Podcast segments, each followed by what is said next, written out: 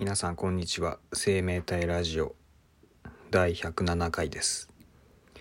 えー、久々に更新します。あのー、まあ正直ねもうちょっとラジオを撮るの飽きちゃってんですけどまあちょっとたまにはねちょっと更新しようかなと思ってあのー、やってるんですよ。まあ今日はねあのゴールデンウィークのまあ最終日ということでまあまだ休みだよって人も、まあ、いるかもなんですけど、まあ、僕はもう最終日になってるんで、まあ、まあこの5日間どうだったかっていうことなんですけどまあちょっとね外出にくくなってるんでちょっと出にくい空気が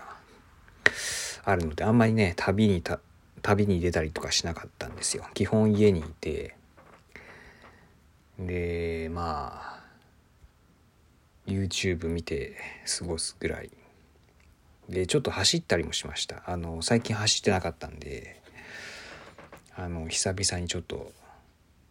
軽くジョギングとかしましたね。あとはまあまあそんぐらいですね。あのだから大したことやってないんですけどあの最近ねあのキーボードをね新しいの買いました。あの結局いろいろ使ったんですけどこのロジクールのねキーボードとかいろいろ使ったんですけどやっぱもうちゃんとしたやつ欲しいなと思ってあのあのキークロンっていう結構有名な今流行ってるキーボードがあるんですけどそれをねちょっと買いました。あのなかなかいい感じのデザインのやつです。なんかあの YouTube とかのレビュー動画見てたら欲しくなって買っちゃいましたね。キークロンのね K8 ってやつですね。あのまあちょっと気になった人はまだ調べてもらえればって感じなんですけどまあそのキーボード届くのをちょっと待ってるとこですね。うん。ほんとねそんぐらいだわ最近。と僕のこのラジオまあなんかアップルポッドキャストで聞けなくなっちゃったんですよね。なんか知らんけど。なんでなんだかよくわかんないんですけどね。あまあでも一応ね Spotify とかからは聞けるんでまあねまあいいかなって感じです。あとそうだ。ゴールデンウィークねあの最初の方映画見に行ったんですよ。あの 2, 2回見たんですけど1回目に見たのがあのえっ、ー、とねノマドランドですね。あのキャンピングカーで暮らしてる人たちの話なんですけどまあいろいろね考えさせられるというかまあまあ、キャンピングカーでの生活の、まあ、楽しい面とまあ苦しい面を両方描いてるような作品になってるんですけどまあ結構いい映画だったと思います。あのまあでも大変でしょうね。あのやっぱリスクは大きいですよ。キャンピングカーで暮らすのはね。あのまあ助けてくれる人もなかなかいないだろうし。まあ、でもそういうキャンピングカーで暮らしてる人たちのコミュニティみたいなのもあるっていうのが分かりまして。まあそれはちょっとアメリカならではの話なのかもしれないですけど。あのまあ、で主人公がね割とね高齢の人なんですよね。あのうん。なんかでまあ結構そのこの話に出てくる人も割とその高齢者の人が多くてでまあ死ぬ時どういうことしてたいかみたいな話もあるんですけどまあ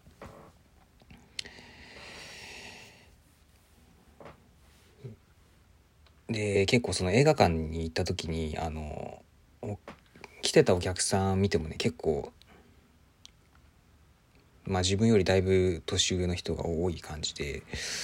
まあ、そういうのに興味があるのかなと思いながら見てましたね。あのまあ、定年後はキャンピングカーで暮らしたい人が実は結構多いんじゃないかなっていうのをちょっと思いながら聞いてましたまあ僕もねちょっとねキャンピングカーねちょっと興味あるんですけど。まあまだいいかなって感じですね。うん。まあいつかちょっとやってみたい気がしますけどね。ああいうキャンピングカーで暮らすのもいいんじゃないかなって思ってます。で2つ目に見た映画がですね「まあ、ミナリ」っていう映画なんですね。この「ミナリ」っていうのはこれは韓国語でセリを意味するあの植物のセリですね。あの割と韓国ではメジャーなその野菜野菜なんですかね。まあ野菜だと思うんですけどみたいで。であのまあ韓国からアメリカへの移民がまあ農業で成功したいっていう夢を見てるんですけど、まあ、その一方でちょっと現,、まあ、現実的にどう生きていくかっていう、まあ、そういうちょっと家族の中でのその、まあ、葛藤があるような話で、まあ、お父さんは割と夢を見がちな感じなんですけどお母さんはまあまあ、子供たちを守っていきたいからもうちょっと現実に見て、まあ、地に足つけた生活をしていきたいみたいなそういう話だったんですけどこれは結構いい映画でしたね。僕はどっちかというと、ま、ノマドランドよりもこのミナリの方が好きだったんですけどあのこの話に出てくるお母さんの表情がねちょっと悲しそうだったっていうかなんかすごい常にねちょっと心配そうな表情だったんですけどそれがなかなか良かったですね。うん、あの火事のシーンはねちょっと泣きそうになりましたね。あの予告編でちょっと火事のシーン見れると思うんですけど多分。見れるかな？分からんけど。まあそこで僕はちょっともう泣きそうでしたね。本当に。いや結構おすすめですねこの「みなり」「みなり」っていう映画は。あのなんか喋ってる言葉がね韓国語とね英語が混じっててねその感じもちょっと面白いですね、うん、移民の人のその言葉の分け方みたいなね。結構興味深いですよねそういうのは。あとはうん。まあ一回見てください。